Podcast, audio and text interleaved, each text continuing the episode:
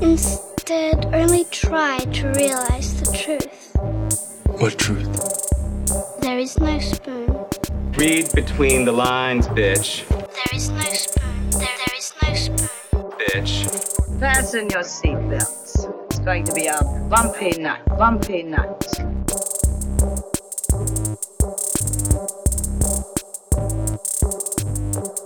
Saludos amigas y amigos, yo soy Mario Alegre Femenías Yo soy Rosa Colón. y esto es Desmenuzando. Yeah. En el episodio de hoy vamos a estar tirándole una moneda al Witcher. Toss it, toss it. vamos a estar eh, hablando de los ocho episodios de la primera temporada de la serie de Netflix que Rosa me forzó a ver para propósitos de este podcast. Porque está buena. No voy a hablar de eso todavía. si quieren saber lo que pienso de The Witcher, eh, pueden esperar eh, varios minutos porque antes tenemos que bullshitear, como es la tradición aquí en Desmenuzando. Y vamos a estar hablando de cosas que estuvimos viendo durante el receso navideño, cosas que, que nos entretuvieron en esas semanas después de, por lo menos en mi caso, de la vorágine de tantas y tantas películas que tuve que estar viendo en fin de año. Yo me fui directamente a ver cosas en televisión. Así que me puse a ver porque empezaron a salir las listas de las mejores series de televisión del año, las mejores series de televisión de la década. Y yo, o sea, yo no estoy al día en televisión tanto como lo estoy en el cine. Pero cuando puse por ahí mis listas, alguien me dijo como que, ah, no veo que tengas Better Call Saul en tu lista. Y yo como que, no, no, no la he visto, no, no tengo chance de hablar de ella. Me dijeron, no, debes verla, debes verla. Y en realidad yo la he estado posponiendo por mucho tiempo. Y dije, está bien, déjame sentar a verla. Y en una semana vi dos temporadas. Así que está buena. Me está gustando mucho. Este es el spin-off de, de Breaking Bad. Tú viste Breaking Bad. Sí. Eh, y esto es una precuela, porque es cuando eh, Saul Goodman, el abogado de Walter White, eh, todavía se llamaba Jimmy McGill. O sea, él tenía otro nombre. Y a, a mí, de esas cosas que te ponen en la cabeza, es como que, pero ¿por qué se cambió el nombre a Saul? Sí, ¿verdad? Así que estás viendo la serie nada más que para saber cuándo es que se da ese cambio. Esto transcurre. La trama creo que empieza en el 2002. Todo el mundo tiene flip phones y cosas así. Eh, y yo creo que Breaking Bad, la trama es como 2006. Quiero decir que es por ahí que empieza. Así que estamos cuatro años removed de, que de Walter White y su ascenso al poder. Y en realidad es una serie que es bastante pues sobre él es abogado o sea entonces el personaje de, de Saul de Jimmy perdón es un abogado que es este abogado brillante que siempre está como copacando a su hermano pero Jimmy lo, lo, lo quiere mucho le tiene mucho cariño y lo tiene que cuidar porque él tiene un padecimiento de que supuestamente tiene hipersensibilidad a eh, energía electromagnética, o sea que no puede tener aparatos electrónicos a su alrededor, no puede salir a coger radiación del sol. Es un, es un gimmick que le ponen, algo que existe, que después me tuve sí, que, me puse a buscar en internet, es como que sí, pero es algo patológico, o sea, no es algo, es una condición que están asociada más a, a fobias y cosas así.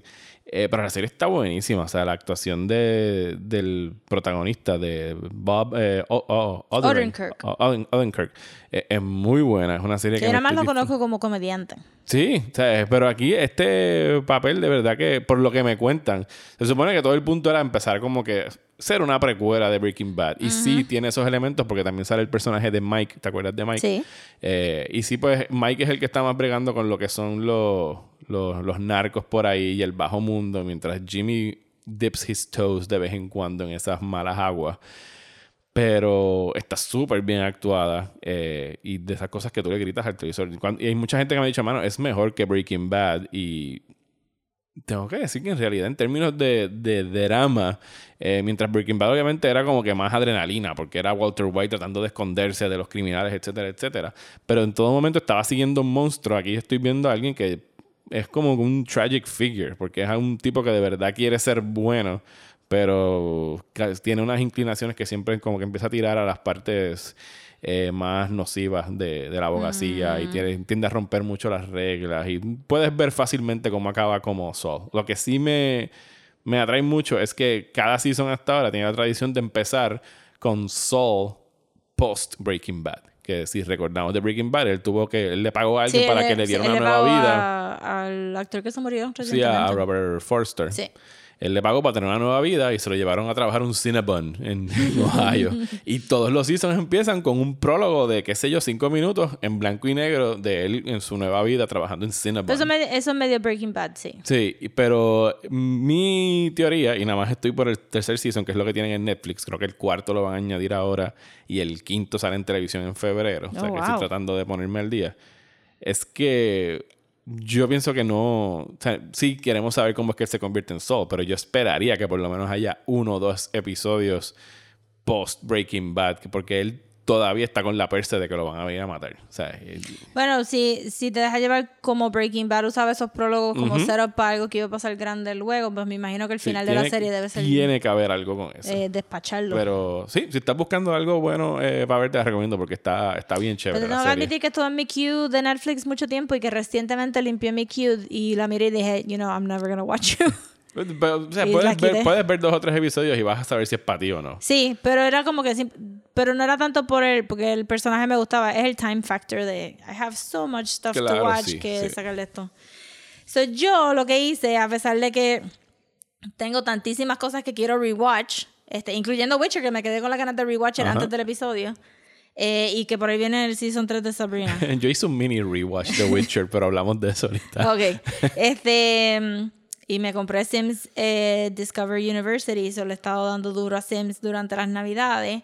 Eh, pues acabé de ver este Silicon Valley, que es una serie ¿De de, comedia de Ajá. HBO. Que lleva. Este era el sexto season, creo. Sexto y último, ¿verdad? Sexto y último, sí. Y el final estuvo bien nice. Eh, para los que no lo han visto, es una serie de cuatro amigos. Yo vi el primer season. No, después no, continué. no, no que me disgustó ni nada, sino que no, no lo seguí Es porque que- too much TV. Sí, Too Much TV. Pero también eh, estos cuatro muchachos en una incubadora tratando de hacer este un startup. Ajá. Eh, cada uno su propio startup, as it turns out, pero resulta ser pues que el personaje principal tiene un algoritmo para conversion loss y esto se convierte en un very technical thing que, que transcurre todos los cuatro seasons, ¿verdad? Tienen el, el Google Analog que se llama Hooli y todas estas cosas que está pasando de estos muchachos que se, se van detrás de este algoritmo de compression loss y cómo ellos entonces pueden llegar a algo. O sea, los muchachos son Richard, que es el que se inventa el algoritmo, Guilfoyle, que es un anarchist satanist, este, Dinesh, que es este un equally as good programmer, pero con insecurities. Ese es Kumail Nanjiani, ¿verdad? Ajá, Kumail Nan- Nanjiani. Que, Entonces- de hecho, paréntesis, ¿viste la foto de Kumail Nanjiani? Sí, está para bien The ripped. Es Eternals? como que este- esta cosa de Marvel está ripping up este bodies por todos lados, está hardcore. Eh, y Jared, eh, que es un super funny guy también. Y todos tienen sus quirks y a través de todos los seasons, pues realmente you get to know them so much. Y, y son estas personas que they trip on their own problems. Este, el show también pasó por este problema de que tenían a TJ Miller, a TJ Miller que salieron de él, ¿verdad? salieron del bien hardcore que ni lo trajeron para el último episodio, me dio un montón de pena. Anyway, pero, y él era funny, era funny. Pero pues, la, este, alcohol, it's a hell of a drug también. Eh, eh, pero que, que, que tú los vas conociendo, lo, lo que me impresionó mucho de este season es que fue todo el tiempo consistently funny. Tienes que saber mucho de startups y de technology. Yo no sé mucho de eso, pero mis amigos, tengo un amigo programmer, shout out a Balmín, y tengo un amigo que, que hace que hace tech stuff con la computadora, shout out a Daniel, y como que todos ellos saben de este mundo and they were getting such a kick out of it y tú aprendes un montón, especialmente de ethics y whatever. La cosa es que tú piensas que todo este viaje de, de Richard de conseguir este algoritmo y llegar a, a, a un lugar millonario, ese es el goal. Pero it is not. Este, porque Si ellos. tú quieres que alguien venga y te compre la Ajá. idea o lo que sea. Sí, pero al, al final del día, eh, la serie va más allá que eso. So they actually do get their money y, y van a hacer más dinero. Pero entonces en el último season surge algo hilarious, no voy a decir, pero surge algo. Y el punto no era, el, al final, el último episodio te lo ponen como que, you know, they got money, not as much money as they wanted, but they got each other. Y lo hicieron de una manera que resultó ser no cursi, Ajá. pero bien funny. Pero terminaron con eso sobre el sin chotear, que es exactamente lo que pasa. El, el último episodio, el último, último, último episodio de la serie es como un Where Have They Been? Ajá. pero no tanto en el futuro. Como un time, mini time jump. ¿o no? Como un mini time jump donde están middle aged, Ajá. pero no son viejitos. Ajá. Y entonces como que, ah, qué nice, pero te lo dan de una manera que tú estás en un back and forth que tú no sabes exactamente cómo resolvieron el problema de- del season Ajá. hasta el último minuto. Y es como que, ah, that's so clever, okay, I got Qué it. cool, qué cool. Eso fue más o menos lo que hizo Girls, ¿verdad? Que te hizo un mini time Yo no jump. vi Girls. Yo tampoco fue, pero yo creo que hicieron algo similar de que dieron un mini time jump a ella. Sí. Y, y es algo que han hecho otras series, pero el hecho de que tú dices que lo mantienen el secreto hasta el último Sí, minuto. so yo estaba como que, espérate, pero ¿qué pasó? ¿Qué pasó? Estuvo bien nice porque el último season, mientras lo estaba viendo, decía, caramba, esto no se siente como un último season. Ajá. But then they wrapped it up really nice y de verdad que todos esos personajes y los actores son bien buenos. Y ya veo que están haciendo otras cosas montados, menos Guilfoyle, que es el de Freaks and Geeks, el nene cool de Freaks and Geeks. Digo, el nene geeky de Freaks and Ajá. Geeks, pero mira el cool porque es Guilfoyle.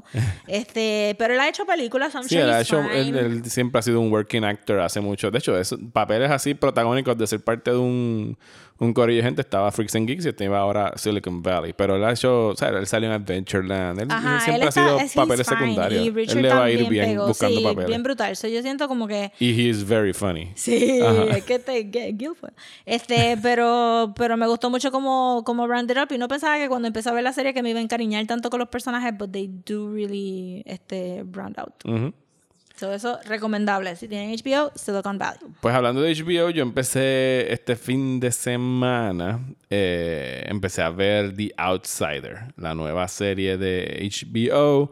¿Quién es el actor de esa? Eh, ahí sale Jason Bateman, es eh, uno de los protagonistas, ese es el de Arrested Development. Sí, sí, sí, pero estoy pensando como que, have I seen anything about this? Eh, y sale, y el protagonista en realidad es el caso del detective, es, eh, Dios mío, se me olvidó el nombre de este actor, que sale en Rogue One, el que hace de Krennic, él se llama Ben Ah, Mendelsohn. sí, Ben Mendelsohn. Ah, Es que no he visto a Jason. Bateman en la promo, entonces. Eh, no te voy a decir porque no has visto mucho de él. Eh, él también dirige los primeros dos episodios. No sé si dirigió la serie So, él completa. terminó con Ozarks entonces, ahora él va a ser no, no. bad guy Ozark, Jason Bateman. Ozark viene otro season, ya lo anunciaron Uf, esta no temporada. el primero. Eh, yo tampoco. So eso sí me, me recordó mucho eso así como que un derivado de Breaking Bad. Sí, es brutal, como que trying so hard. Ajá. Pero esta empezó muy bien, típico Stephen King. A mí Stephen King yo pienso que él es tremendo en los principios y malísimo en los finales la mayoría Ok. del tiempo. Yes. Eh, la premisa gira en torno a la macabra muerte de un chamaquito que estaba on his way home from school en su bicicleta y es eh, abducted y lo encuentran descuartizado, horriblemente descuartizado en un bosque en Georgia. Normal para Estados Unidos. Ajá. Y el detective es, eh, Ben eh, Mendelsohn.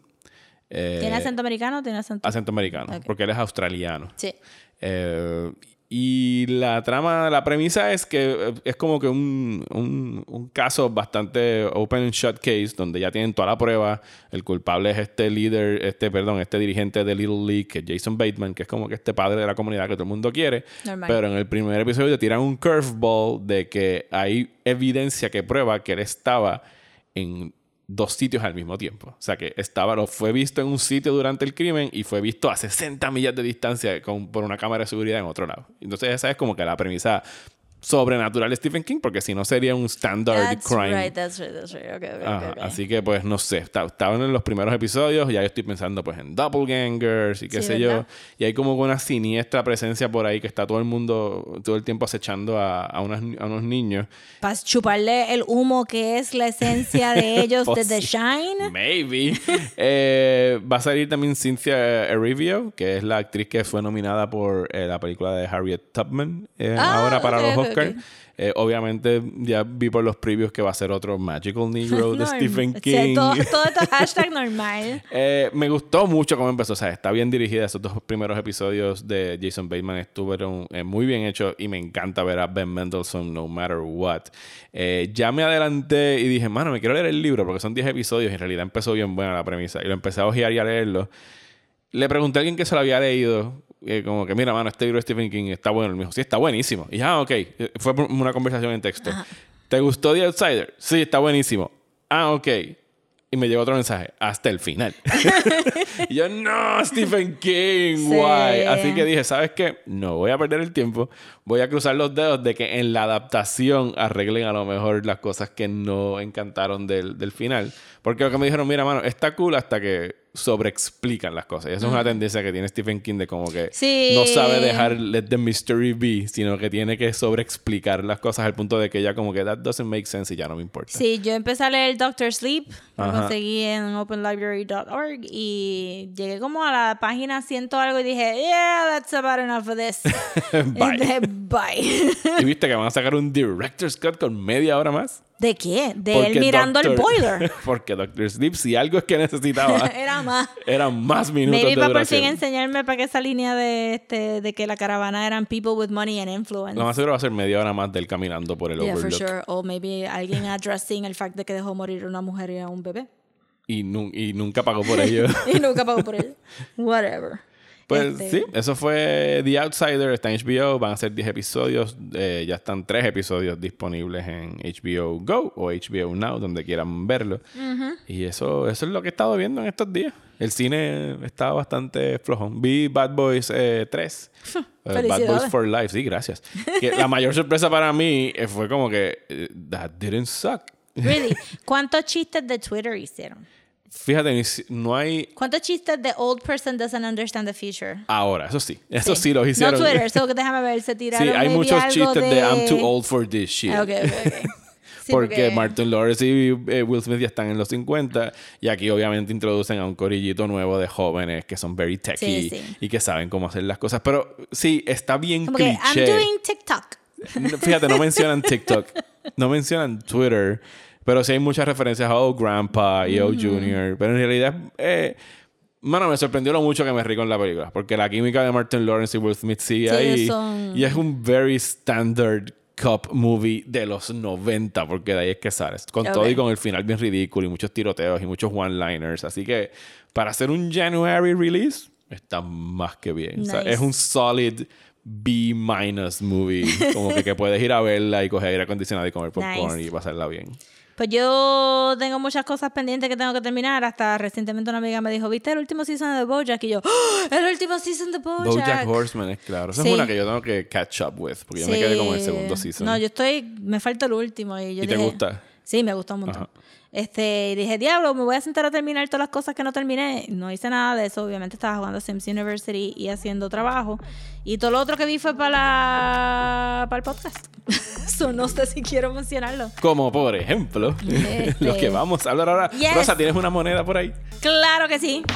Vamos allá.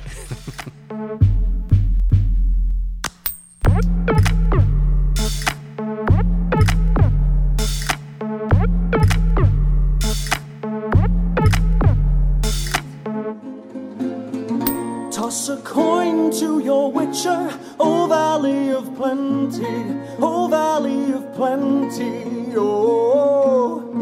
Toss a coin to your witcher, O Valley of Plenty.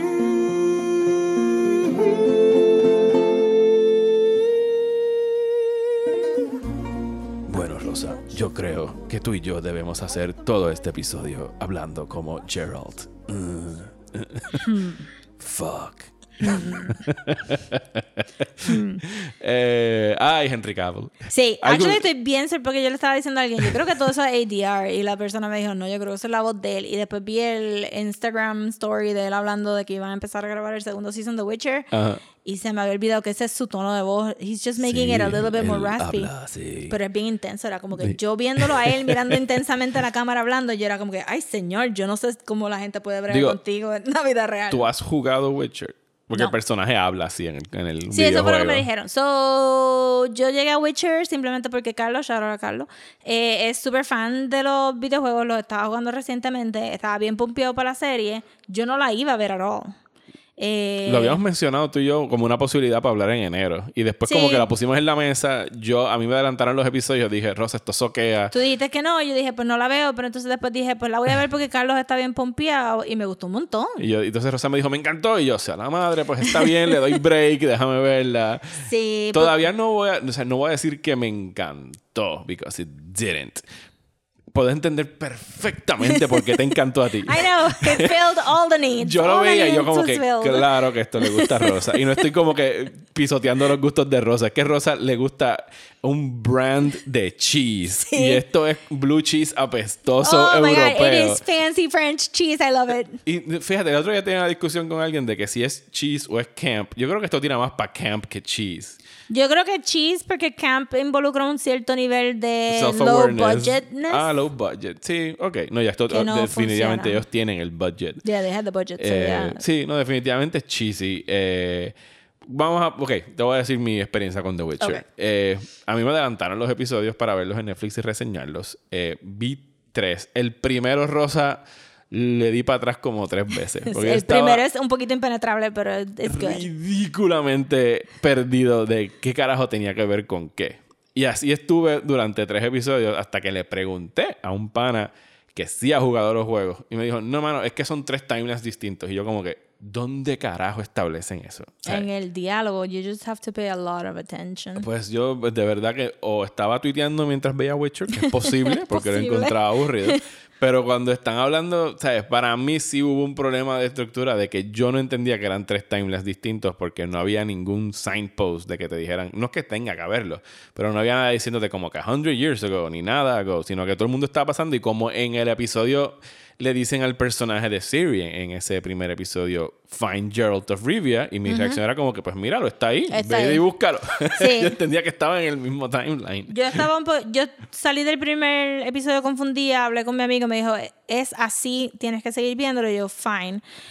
Pero yo pens yo también, yo no veo mucho fantasy stuff. Yo tampoco. O sea, yo nunca vi Porque- Cena, que me recordó mucho, Sí, por lo todo menos el mundo está esto. con Hercules también. Ajá. Pero me gustó eso también mucho. Eh, no veo mucho fantasy eh, porque piden mucho de ese primer episodio. Como que tú tienes que saber todos estos nombres weird. No, y, tienes te que bombardean con y- nombres de lugares y nombres de Y no personajes. importa cuál es, porque me pasó con The Magicians y me pasa mucho eso. Y dije, mira, estoy perdida, pero esto, esto es normal para mí con una serie de fantasía. I'm just gonna keep going. Y después, este, ese ulti ese, esa última peleita en ese primer episodio, yo Ajá. dije, this is for me. This is what I'm going to watch right now and I'm going to binge it. Eh, porque también cogí rápido los fairy tale overtones, especialmente con la conversación de Renfrey en el, en el Wood. En el primer Este, En episodio. el primer episodio yo dije, ok, this is going where Sí, I'm que dice, The liking girl it. in the woods will always be... Sí, que es Siri y Ajá. es Renfrey también, que porque ya, ya leímos. Entonces, eh, pero también, porque cuando ella contó su historia, yo dije, esto es Snow White. Ajá. Y yo dije, amén. Y después, este, después, este, dije, I'll catch up with the names, whatever, whatever later. Este, pero cuando fue ya para el tercer episodio, creo que es que... Tercer episodio es donde tiene que pelear con, con el- la criatura esta que tiene que es un aborto, ¿verdad? Que tiene... Sí, pero el- Jennifer empieza el episodio con la reina. Ajá. Y Jennifer dice, llevo 30 años en esto. Sí, y, no, y no está transformada todavía. Sí está transformada. Ah, no, pues ese es el cuarto episodio. No, pues el cuarto. Pues sí, en que, el es, que es cuarto el de, es el de la boda. Eh, sí. El de la boda, sí. Y cuando, cuando Jen- fue algo que Jennifer dijo, llevo 30 años en esto, y yo, oh, wait, what? Y después en la boda fue, oh, wait, Sí, porque what? ese, sí, ese es el episodio donde ella está en el carruaje, que le dice, ah, llevo 30 años aquí. Y tú dices, espérate, 30 años. Pero entonces, eh, ya casi al final, que yo me doy cuenta que ya tú te estás. El, el episodio de la boda te dice que son different timelines, pero es más tarde que tú te das cuenta Sí. que lo que pasó con, con Gerald Bueno, no sí, porque- va a la par con lo que va con Jennifer, porque, porque él es un poquito más viejo que ella, but she catches up cuando. O sea, ella es más eh, en términos de edad, no de tiempo pasado, porque Ajá. ella lleva doscientos y pico de años ya Ajá. en esta misma. Gerald no es más viejo que ella, ¿o sí? Al principio, porque ella era una nena. Ajá. Pues she grows up en Artusa. Esto era bien importante para mí. Porque, Sí, porque si no iba a Sí, ser... sí iba a ser problemático. este, entonces, she gets immortal, pero ya es un young adult. Ajá. Y él es un young adult también, so they're the same Ujú. para cuando tengan sexo. Which was very important. Ajá. Eh, claro, si no, la serie Pero es todo eso, eso es lo que me, refiero, me refiero a que, a que a pesar de que ella lleva más tiempo en eso, pues. Pero anyway, estamos confundiendo a todo el mundo aquí. Eh, estoy Estos partiendo de la premisa que ustedes vieron The. Witcher. General impressions. ok, eh, General Este, Impressions. Voy a cerrar sí, mis General ok, Impressions. General Eh, impressions. Una vez llego al cuarto episodio, que es el de la boda, ya empecé como que un poquito a engranar con ella, porque sí, ya se me hacía claro dónde estaban los timelines divididos. Pienso igual que es demasiado tiempo para tú pedirle a un espectador y no, o sea, no soy yo el único bruto. Yo hablé con otras personas que les pregunté, me decían, yo no entiendo qué está pasando y voy por el episodio 4. Y yo, eso es too much to ask para un público, sobre todo si tú, sobre todo si esta serie es la apuesta de Netflix a querer tener su Game of Thrones, que lo fue desde el principio. Yo voy a diferir y yo siento que estuvo clever lo que hicieron y que el payoff vale tú estar un poquito confused en esos primeros tres episodios. Porque a mí no me gusta que me estén spoon feeding y esto pudo haber sido Yo tampoco. un- sí, esto pudo- pero esto pudo haber sido un linear stuff, un linear storyline y hubiera sido un poquito boring porque de verdad es como que Gerald llega a el, ¿verdad? a Cyrilia, le pide a la niña, le dicen que no y Gerald dice, pues me voy. ¿Me entiendes? Eso sí, cuando te enseñan al final Sí. en el penúltimo So- episodio. so que la historia pudo ver. Y entonces sería Gerald regresando para atrás para venir a buscar a Cyril, a, a Cyril, ¿cómo se llama? Siri. Cyril, Siri le dicen a la, a la nena. a la nena. Ajá. Sí. Este. so Sintra es el reino. Sintra. ¿Ves? Mira, Trate de, de- trate de escribirlo. Don't worry, es. Sintra. La cosa es que pudo haber sido un standard Gerald buscando a esta niña rubia por todo un bosque hasta que la encuentra y Jennifer on the sidelines, pero al hacerlo de esta manera nos da tiempo de no enfocarnos de lo que va a ser el main conflict, que es este Nilfgaard tomando el continente, y nos da tiempo de conocer a Jennifer, que como ya yo te dije, para mí es bien importante que al final de todo, eh, se me hizo bien importante que conociéramos a Jennifer más que a Gerald. Y que el show lo hizo de una manera bien clever, de que tú pensabas que ibas a ver un Manly Man show del Butcher of Blaver, que no cómo se llame, y este y despetaron a Jennifer. In hindsight, sí, les puedo conceder que estuvo clever la manera que lo hicieron, aunque pienso que igual tuvo un poquito torpe esos primeros episodios. Pero Not perfect, pero No, no. eh, it caused an impression y estoy, estoy bien pompeada para... Pero tuve que, tuve que llegar a su. Como que, ah, ok, esto es lo que ustedes son. Una vez yo, sobre todo en ese cuarto episodio, y es que en realidad yo con quien conecto en la serie, finalmente es con Jennifer. O sea, cuando ya ese episodio de que Jennifer eh, tuvo que ceder su, su vientre para poder convertirse en lo que pasó, ya, ya pude amarrarme yo a un, oh, este es el arc de este personaje, esto es lo que ella significa, esto es lo que ella representa, esto es lo que se va a estar desarrollando en el resto de la serie, versus Gerald, que era como que pues el Monster of the Week que los peleaba, que tenía unas peleas bien nítidas, ¿sabes? Están bien Sí, coreografiadas. coreografía es tan Las brutal. coreografías están buenas. Por eso que yo te dije que a mí me recuerda un poquito a Mad Max y ahora que lo pienso me está recordando un poquito a Dread, donde they switch the story around para involucrarse un poquito más en, en el personaje femenino de la historia, porque el personaje masculino tiene que ser misterioso for a period of time. Y- Asumimos que, que vamos a ver más de Gerald Sí, en el sobre todo por la manera como acaba. Exacto. Que eso se lo aplaudo porque como que, bueno, wait, wait, porque yo quiero saber cómo es que Sí. crean un Witcher. Que estoy seguro que los que han jugado el videojuego, se han leído las novelas, ya saben, pero hay I como guess. que todas estas cosas de, de ceder un hijo y de que hay que torturarlo. Él dice que tres de cada diez sobreviven el proceso porque Sí. son, son mutants. Pero esa pregunta que le hizo ahí a la Mai, como que. ¿Cuál? tú que le dice, ¿tú sabías que solamente sobrevivían Ajá. tres de cinco? Porque Ajá. me mandaste a matar, es lo que tú hiciste. Tres de diez, son menos Tres de diez, exacto. Como que you- él le dice, ¿Did you know those odds? Y es como que, wow, qué pregunta, porque tu Mai te mandó a matar. Ajá. Eso fue como que tú, ¿quién sabía que, se, que él iba y ya no hay muchos Witchers. es Y ya no hay queda. muchos Witchers. Y él es el mejor de todo. Ujú. El Wolf of... El White Wolf. El White Wolf y el Butcher of Blaviken. So, en ese primer episodio nos enseñan por qué es el Butcher of Blaviken. Ujú. Y tenemos el personaje femenino que va a andar con él, como que va a ser su, su regret Ajá. de haber matado. Pero esa pelea. Sí, no, la pelea en la, en la calle, tú dices. Ajá. Sí. Y él está ahí como que, "Wow", y Henry Cavill se ve massive en esta No, no, es serie. una mole. Yo creo que está más grande que Superman. Yo siento que está más grande de Superman porque Superman como que necesitaban que fuera un poquito más slim. Ajá. Yo en siento la área de la cintura. sí, los biceps de él son como que del tamaño de su cabeza. Y los pecs. Y los pecs era como que, what is going on? Pero el sonido que le estaban poniendo a ese, a ese sword fight, porque tú escuchabas los bones crunching con el sword, no era como que un Swiss. Sí, no, a mí me gustó que sobre todo en esa pelea y desde el arranque es bien magic heavy, ¿sabes? Ah, y la magia es como que, figure it out.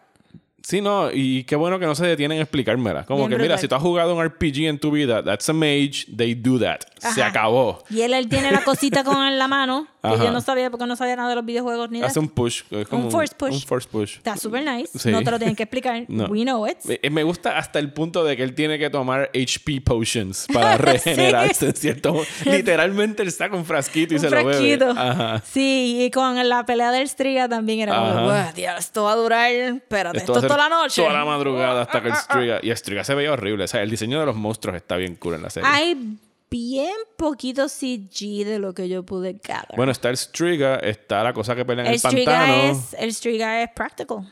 Es completamente práctico. Se veía bien practical. No sé, tendría que volverlo a ver. Pero está la cosa en el pantano. La araña era CG. Ajá. Eh, Y en términos de monstruos, Hay un it, ¿no? poquito de, de... Sí, exacto. Bueno, está la cosa esa que se encuentran que le pican la cabeza, que era bien slender, y que era como bien, bien cute en un arbusto y después crece y es bien horrible. Ah, ¿verdad? Eso era CG también. Ajá, y eso estuvo CG. bien brutal también. Ajá. I mean, eh, me gusta esto que el Witcher sea como que después de ese, de ese masacre, no quiere matar a otros seres humanos. Es bien como que, mira, eso es un magical stuff. You just have to give it food and it's gonna go away. Pero, Ajá. pero no lo hace de una manera passionate. Es como Se que. puede ser you tu. Pokémon, cabrón, no que exacto. como que. Jesus Christ. sí. Este, el Ghost Person del segundo episodio, yo sentí que era practical. Maybe los ojitos eran CG. Ujú. Estaba bien bueno el maquillaje y los costumes están bien buenos Sí, no, también. no, el, el- el Netflix dollar se ve ahí en cada Sí, episodio. full, definitivo. full, full. Este, eso tenemos tres personajes principales. Ujú. El más aburridito es la nena, porque pues es la nena. Pero según leí con, con la... que es una, es una showrunner, si no me equivoco. Es una mujer, sí. Es una mujer, no recuerdo el nombre ahora, pero dijo que Siri va a tener mucho más para hacer en el second season, que no, todo imagino. esto fue setup. Pero aprecio, ok, vamos a hablar de Siri tres segundos, porque realmente ella se va de su, su kingdom, que es este Sintra. Sintra. Sí, ella, Eh, es de The Lioness of... Ella es la, eh, sí, Lioness of Sintra. Pero es porque es la nieta Es la de Queen Calante, de Queen que está cabrón. que Ese- personaje está cabrón. Que yo, cuando vine a ver el último episodio, dije, mano, yo he visto a esta mujer en algún sitio. ¿Dónde eh, sale? eh, pues Queen Galante, que la encontré muy atractiva a la señora. eh, por eso quiero buscarlo. Ella es la hermana de Madeline Stowe en Last of the Mohicans. Yo no vi Last of the Mohicans, pero wow. O sea, sí que lleva veintipico Sí. de años A actuando. mí, me, a mí ya yo estaba como que, wait, eso es un Golden Armor. Wait, tú estás tú asquerosa y sangrienta. Ajá. Wait, tú estás ya borracha. So. ella es, ella en Last of the Mohicans ella es la hermana menor. O sea, que es- Ok. te- habrá tenido en esa película, qué sé yo, 18, 20 años. sí, no se ve muy mayor, aunque le dicen grandma. Pues Eh, entonces, sí, exacto. pero imagínate, si tuviste a tu primer hijo a los 16, puede ser grandma a los Sí, 42. that's true. no hay con eso, no Pero está brutal. Eso sendo opening. O sea, ese, ese entrance de ella ahí. Acá le tira y el otro lo cacha. No, y en- brutal. tú dices en, en la boda o en, En la el- boda, Ajá. sí. Pero entonces, este, este, Siri, ¿cómo se llama? No quiero decirle Siri porque suena como que Siri. Eh, eh, lamentablemente sí se pronuncia Siri como la de Apple. Pues Sorry. Siri. este, Siri se escapa del siege de Nilfgaard en Sintra, se pierde. Eh, y el viaje de ella es más o menos como que un, un- nos deja saber que el mundo tiene class warfare y que hay gente que está bien abajo, como las personas que son este little people, este con la señora esa que la ayuda a la nena porque se ve Y las que incluso los que los recogen al final a ella. Sí, que son farmers que están willing a open that, pero también más abajo de eso están los elves, que no se supone que estén, ¿verdad? El, el nene que ella se encuentra, este, que se llama Dara, tengo entendido, este, pues se esconde las orejitas para poder pasar. Y podemos decir, yo me impresioné mucho que fuera un elf que es afro-británico o POC y que tuviera su natural hair texture como elf, porque usualmente a los elves le ponen como que el pelo bien Rubios, lacio lacio, y rubio. Fue como que I appreciate it. Y creo que yo he visto a esa nena en otro lado, pero no me molesta en buscar. Eh, no, tendría que buscarlo yo también. Y que a Hay través... mucho actor europeo, la mayoría son sí, actores europeos. makes sense. Ajá. Bueno, Henry Cavill es británico. Sí, Ajá. exacto. Pero entonces, a través de ese viaje en los woods, conocemos también como que era, parecía una raza amazona. Sí, sí, Que las que, estaban las, las que bien protegen a, a. Siri. Ajá. Que estaban bien brutales, casi todas eran POC también, y la armadura estaba bien chévere también. Hay un montón de desexualized, este, como que unisex wardrobe para todo el mundo. Sí, que es de algo que- y Que se ha reportado y te lo han dicho, que contrasta muchísimo con los libros del Sí. autor, que dicen que ese libro es puro machismo por Machismo, como que bien manly man.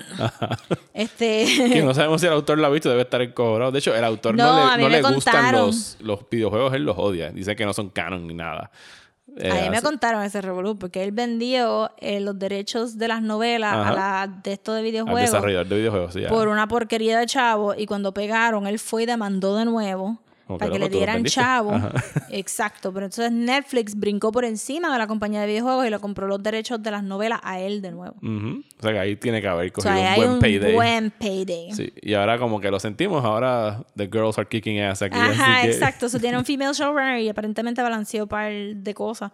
Es que no hubiese funcionado, me imagino que de la otra forma y mucho menos en estos tiempos. Estos libros son empezaron a publicarse en el 80 y algo, yo pienso, Sí. creo que, que busqué por ahí.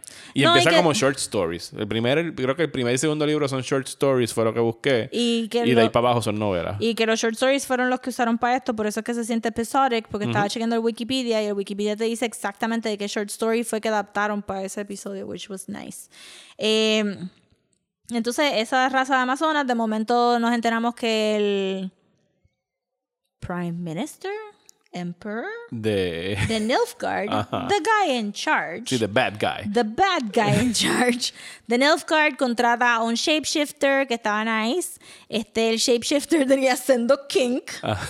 Yo sentí. Este, y que pues entonces le hacen pasar por alguien que se llama Mouse, Mouse Guard. Something. Mouse Guard, that guy. Este, para que, para tratar de, de llevarse a Siri, falla. Somehow they're working together as well. Whatever. Este, no le estaba prestando mucha atención a la historia de Siri. De verdad que sí. que, Jennifer hecho, es un personaje que absorbe todo el- toda la trama. Y sabemos que Siri es eh, hija de esta otra Que mujer, se llama Parveta. Parveta, que murió con Sonic the Hedgehog, su marido. Que se llamaba Urchion. Ur- Pero no, no. No, El era Didi o Duri Sí. Duri, algo así. Whatever. Sí, sí. Sonic. Que eso era también practical makeup. Excelente practical makeup, by Sí. the way. Eh, que murieron, pero ella tenía este como que poder oculto que, Que- siempre tienen que estar guardando y protegiendo Sí. porque she goes berserk y puede destruir todo. Que Queen Calante dijo que, a que ella pensaba que a Parveta le iba a brincar, Ajá. pero no tan solo le tocó a Parveta, pero también le tocó a, a Siri. Y entonces, pero eso se ve en el, en el pastizal cuando vienen los amigos de ella que jugaban con ella en la calle y la tratan de raptarse y ella grita y entonces se activa el poder que la lleva entonces a esta aldea, donde entonces la lleva a esta casa, donde entonces se pierde en el bosque, donde entonces este Geralt por fin la, con- la consigue. Este, que estaba nice, pero es un point A to point B. So el de Sí. ella es un poquito más de esto. Pero, Sí, es bien lineal. De ella es escapar y mantenerse oculta. Exacto. Y de, de Witcher, lo único que sabemos es que pues el Butcher of Blaviken, que lo vemos al principio, que eso lo hace un poquito más empathetic, que lo puedes contratar por chavo, something que nosotros sentimos como que nos podíamos como que identificar con el Witcher. Ajá. Es, es un freelancer. Es un freelancer. este, y, y que entonces se topa con Jaskier en el segundo episodio. Creo que hacen la mejor canción del universo. Oh my god, esa canción a mí me dio trabajo. pero después le cogí cariño. Yo la he cantado tantas veces por mi casa, cada vez que hay silencio, yo estoy como que. Sabes a pasear a las perras. Full. Yo le estoy cantando a Cutie y a Maple Toss a coin to your Witcher. Porque the best song. Oh Valley of Plenty. oh, Valley of Plenty. Oh Valley of Plenty. Me Eh, gusta la versión hard rock ochentosa metalera con que acaba el y segundo Jaskier episodio. es un full rockstar. Porque él No, está no, ahí como que, eh, he's- yeah. He sells it. Él lo que necesita es una guitarra eléctrica y no se la han dado. Bien brutal. So Jaskier, awesome. Y es un nice foil para Witcher. No, es flamboyant sin ser too flamboyant. Ajá. Este, aparentemente en el libro era un gay stereotype. Ajá, me imagino. Porque que se sí. llamaba Dandelion. Claro. Y supuestamente Jaskier es un, una traducción a polaco de algo un poquito más feminine. No Ok. me recuerdo qué era ahora. Digo, aquí, él- aquí lo ponían como un ladies man, pero parecía que él tiraba para donde fuera. Yo pensaría que por lo menos, at the very least, debería ser pansexual. Ajá. Pero sure, él seguía insistiendo que se estaba tirando solamente mujeres. Ajá. Skeptical. Veremos en el segundo season. Skeptical. Está vivo, ¿verdad? ¿Dónde dejamos a Jaskier en este season? Está vivo, pero como que... La última vez que lo vimos fue cuando estaba envenenado, ¿verdad? No, lo vimos con los dragones. Ajá, con los dragones. Pero Geralt le sale como que de atrás para adelante un poquito. Ajá. So Geralt le dice como que mira, Ya. ya. este, so me imagino, pero va a salir porque es un fan favorite. Eh, entonces, Geralt es más misterioso hasta ese último episodio, pero it kind of works y de verdad tú me dijiste como que, que no habían dejado que él fuera funny aquí, Henry Cavill, pero yo lo encontré bien funny. Yo la encontré graciosa en dos o tres partes. Yo pienso que Henry Cavill puede ser gracioso. Hay una película de él que Como mucha gente no You're ha a visto. prostitute, shouldn't you know when someone's faking it? o mi favorita, que fue cuando llega a la orgía y dice, I brought the apple juice. Estuvo Qué brutal. what the fuck. Eh, que ella estaba como que amusing herself poniendo a todo el mundo a meter mano Sí, en ella ese estaba como que, ay, miren, de verdad, I'm so sick of you people. Go Este, fuck. Go fuck. Este, Jennifer es nuestra, nuestra anti-one percenter queen. sí. Que toda su narrativa es el, el- el querer recuperar lo que le fue robado en contra de su voluntad. O sea, ella lo acepta porque le dicen, mira, tú vas a tener que ceder esto para la transformación. Claro, yo creo que lo que, que- que fue lo que te dije en Messenger, para mí el, el y que yo no encuentro que, porque a mí me dijeron, no, los libros son bien machistas, Jennifer lo único que quiere es un baby. Yo no encuentro que eso es una narrativa antifeminista. No, es ideal. Ella quiere tener la posibilidad de tener un hijo. Pero yo pienso que ella no quiere ni tener un baby. Y por eso es que, que cuando, él, cuando ella se lo dice a Witcher y Witcher se le re- ríe en la cara, así estamos todos nosotros como que, mira, pero si tú estás haciendo orgía, la- ¿qué tú vas a hacer con baby? ¿Qué tú vas a hacer con baby? ¿Qué- ¿Dónde tú vas a poner a ese niño Tú, mientras tú está- no vas a hacer una cabañita como en el juego, tú no vas a hacer una cabañita para dejar a tu nena ahí tirado. You don't want it. Lo que, yo pienso que lo que le vendieron a ella de tener ultimate power no fue real y que el sacrificio, por ende, no fue equivalente. Ujú.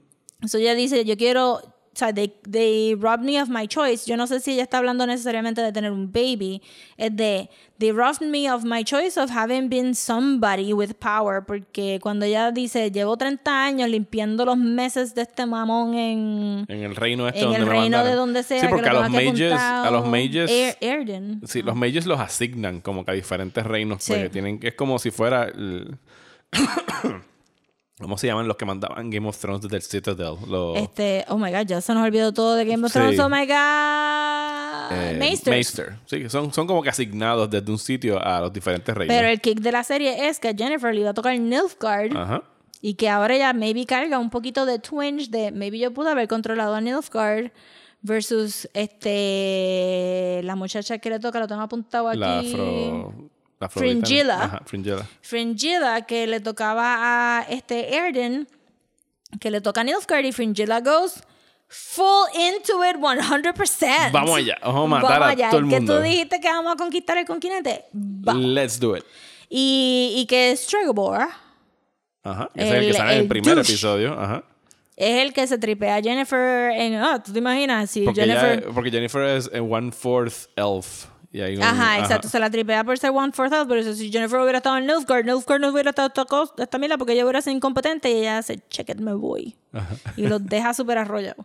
Este, so que también yo siento que, que eh, no sé si en el libro puede que sea así, pero la manera que la actriz está hablando de las líneas y como los demás reaccionan, sonaría como que porque hasta cuando ella coge el bebé muerto y le dice, cuando, cuando ella trata de salvar a la princesa, eh, brincando de portal en portal, que estuvo muy buena esa escena también. Yes, de cómo gustó usar eso. un. Me gusta cuando usan portales así porque es un poder medio pasivo. Yes, yes, estoy de acuerdo.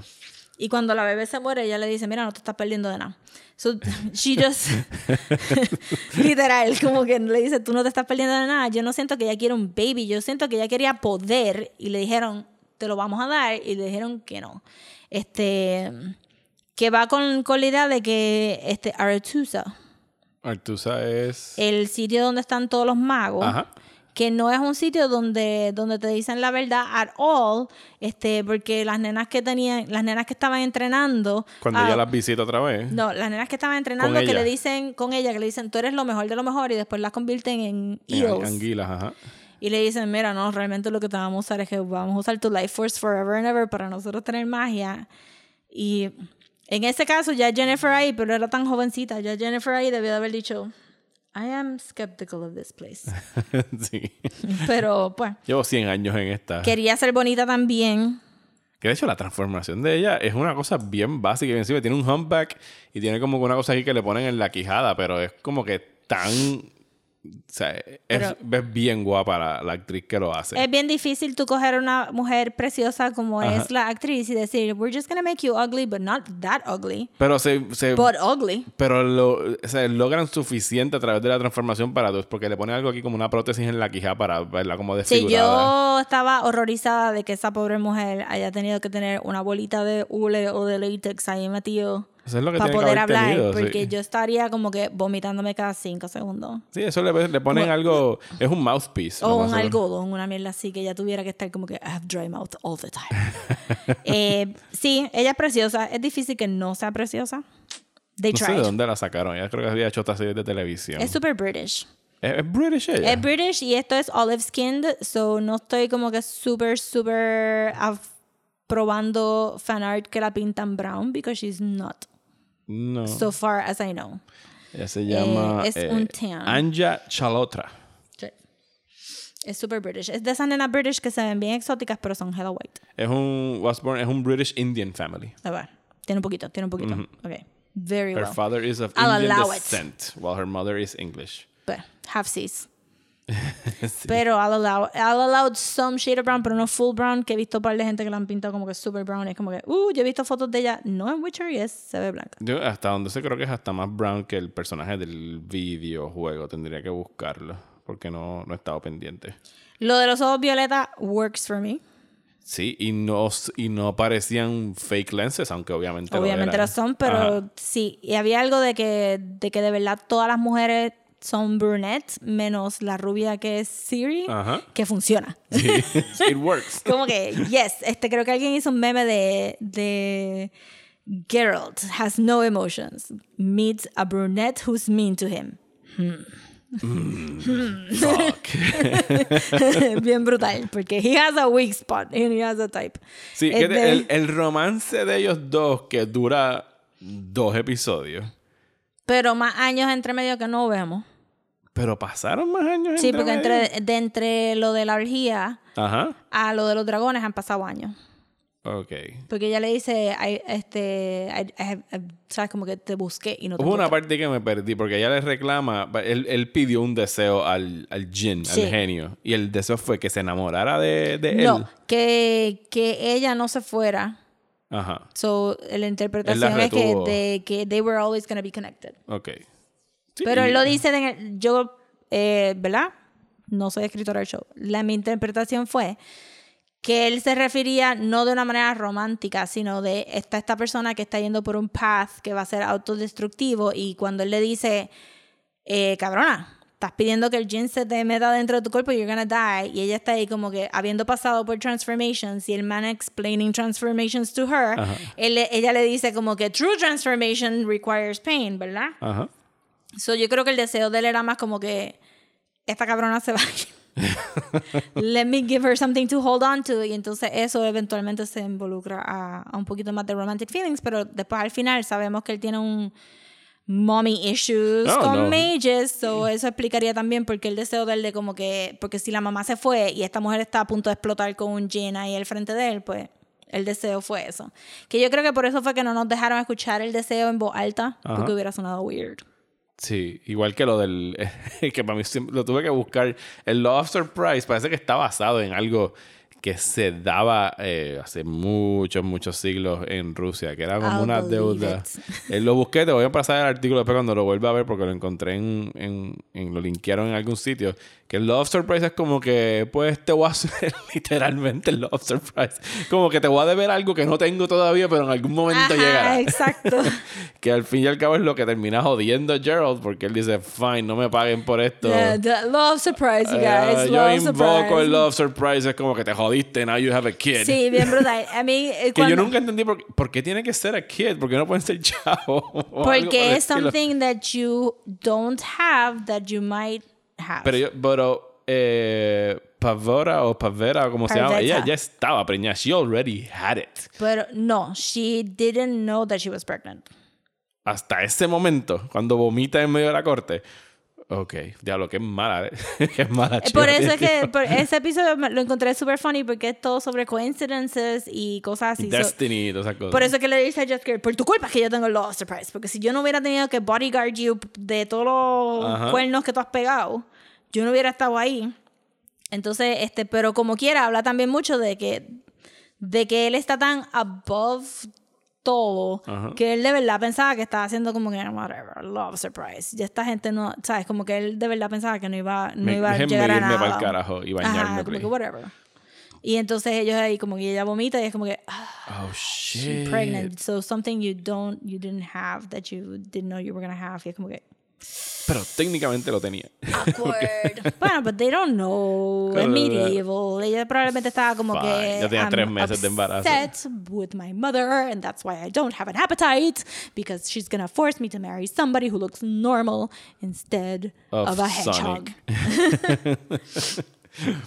Eh, pero esa, esa boda estuvo buena. Y estuvo buena como que ver ah, este. Yo estaba tan perdida que cuando yo vi el esposo de Calante Ajá. y no reconocía a Calante del primer episodio, yo estaba como A mí me pasó. ¿Ves que, este ves que es confusa? cabrón, este cabrón ya se va a casar con otra persona. Y era calante. Y de momento, wait, didn't he die? What? ah. I get Es it. confusa. Es, Es confusa, pero es, el reward is worth the confusion, yo siento. Porque tu constante es Geralt. Yeah. Sí. Y él, a pesar de que no sabemos mucho de Geralt, de verdad yo siento que él fue bien charming este, a través de la serie, porque yo, tú me sabes me ando de la risa con lo del gin, de él, como que, I need to sleep. De todas las cosas que se me pueden ocurrir, yo voy a pescar toda la noche en este lago para encontrar una, una botella, para pedirle al gin que me deje dormir. Y yo, nene, tiene que haber otra manera. Tiene que haber un herb o algo que Pero te él se veía comer. tan desesperado y tan encojonado, que era como que... Yo pienso que fue un buen papel para Henry Cavill. Henry Cavill no lo han sabido aprovechar, yo entiendo, en papeles fuera de una película que poca gente ha visto, que es Man from Uncle.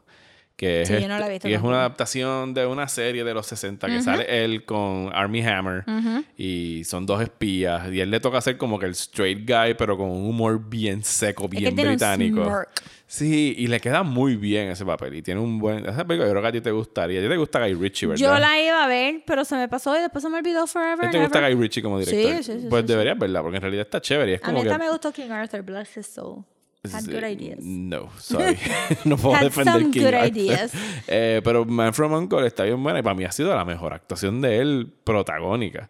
Eh, mi problema con él en Superman es que lo tienen como que bien suprimido y y he just wants to come out y por lo menos dar un Que poquito es algo de que pasa charm. mucho con los Superman. Sí, que no, no los dejan, eh, tienen que No ser todos dejan. bien Aquí serios. yo lo encontré que se tiró su nice deli- comedic delivery. La, las peleas obviamente estaban bien salvajes y él se veía como que había hecho a lot of it. Ujú. Eh, y que cuando estaba enfogonado se veía súper enfogonado, pero entonces el último episodio, el último episodio cuando se ve heartbreaking, Ajá. cuando él está hablando con la Mai. Ajá. Y es como que, oh my god, this character. This character, it's gonna break hearts.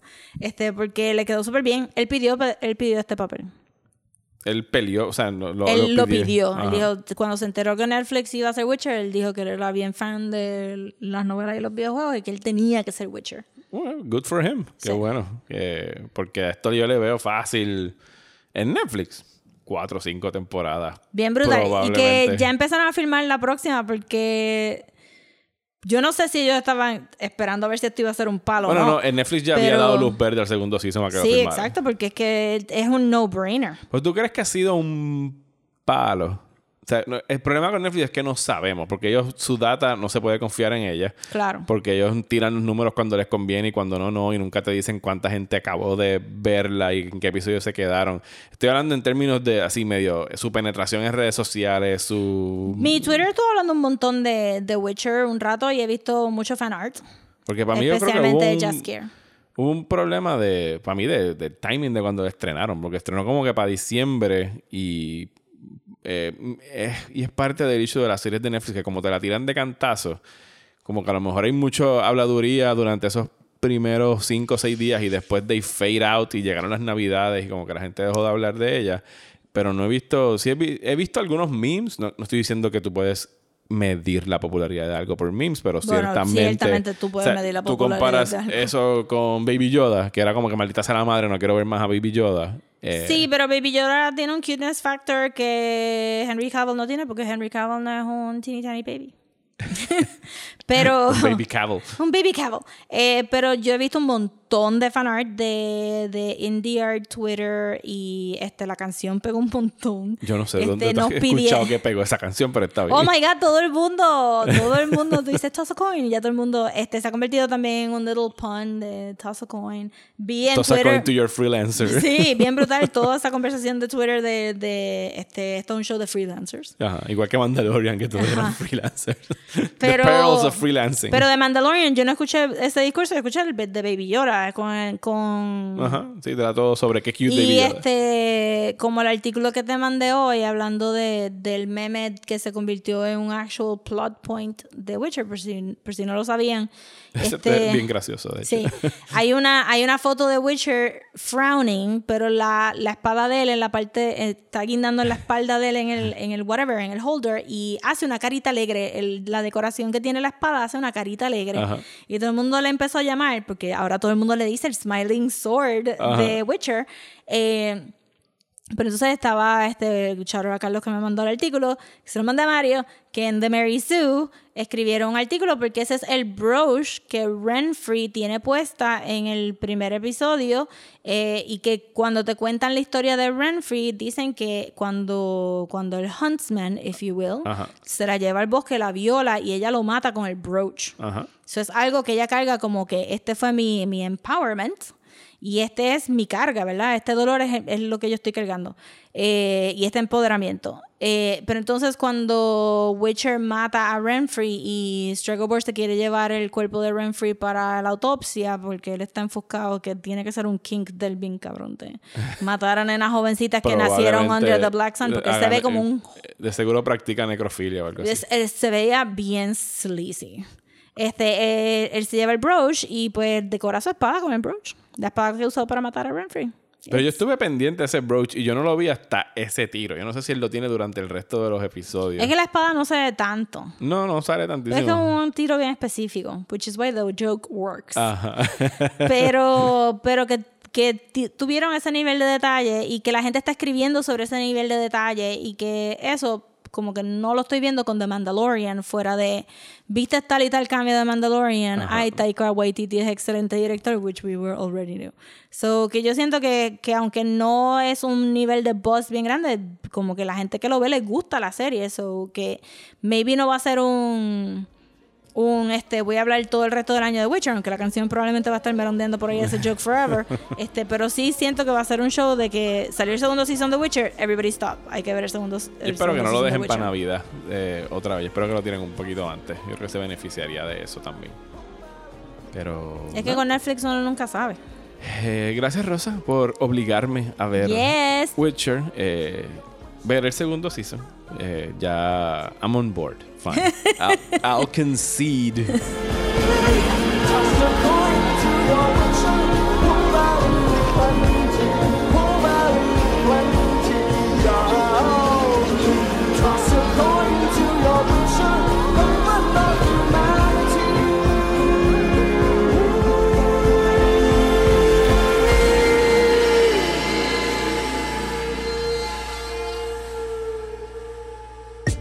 ¿Estás bien cansado de los programas de política aburridos? Pues trata Radio Independencia, un podcast de política, derecho y todo lo que se nos ocurra desde el independentismo boricua, donde Andrés González y Adriana Gutiérrez discuten temas de actualidad y temas históricos con algunas de las figuras más importantes del independentismo y la izquierda puertorriqueña. Suscríbete a Radio Independencia en tu aplicación de podcast favorita y en nuestro canal de YouTube. Únete ya.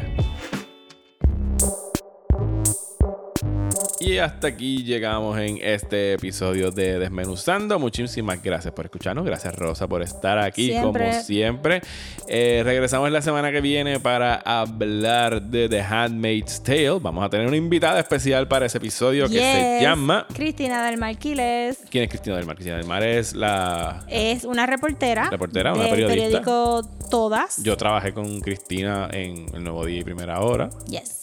Y ella es cofundadora de este periódico Todas, que es el primer periódico electrónico feminista que hay. Eso si lo buscan en Facebook, denle like. Yes. Han hecho muy buenos reportajes y pues la vamos a traer para que hable de Handmaid's Tale. Yes, así que vamos a estar hablando de la primera temporada de Handmaid's Tale y del libro de Handmaid's Sí. Tale. Así que eso es lo que tenemos para la semana que viene. Ya pueden haber escuchado el episodio de Kingdom Come que estaba disponible en patreon.com slash desmenuzando. Y la semana que viene todavía nos queda un episodio exclusivo de Patreon que va a ser acerca de Knives Out, la película de Ryan Johnson, que todavía creo que la están dando en los cines y no tiene que estar por salir en Video on Demand. Así que muchísimas gracias por escucharnos. Nos pueden seguir en las redes sociales como Rosa. En Twitter y en eh, Facebook como Desmenuzando Pod, en Instagram como at Desmenuzando y en Gmail, por favor, si tienen alguna cosita que quieren compartir con nosotros, desmenuzando el podcast at gmail.com. Sí, y por favor vayan a Apple Podcast, dejen algún review, bueno o malo, se lo vamos a agradecer y lo vamos a leer aquí en el podcast. A mí me consiguen en Twitter e Instagram como Mario Alegre. Y a mí me consiguen en Twitter, Instagram y Facebook como at Comics. Y hasta el próximo episodio de Desmenuzando, vamos a poner la canción una vez más. Canta la rosa. Toss a coin. No, no voy a cantar.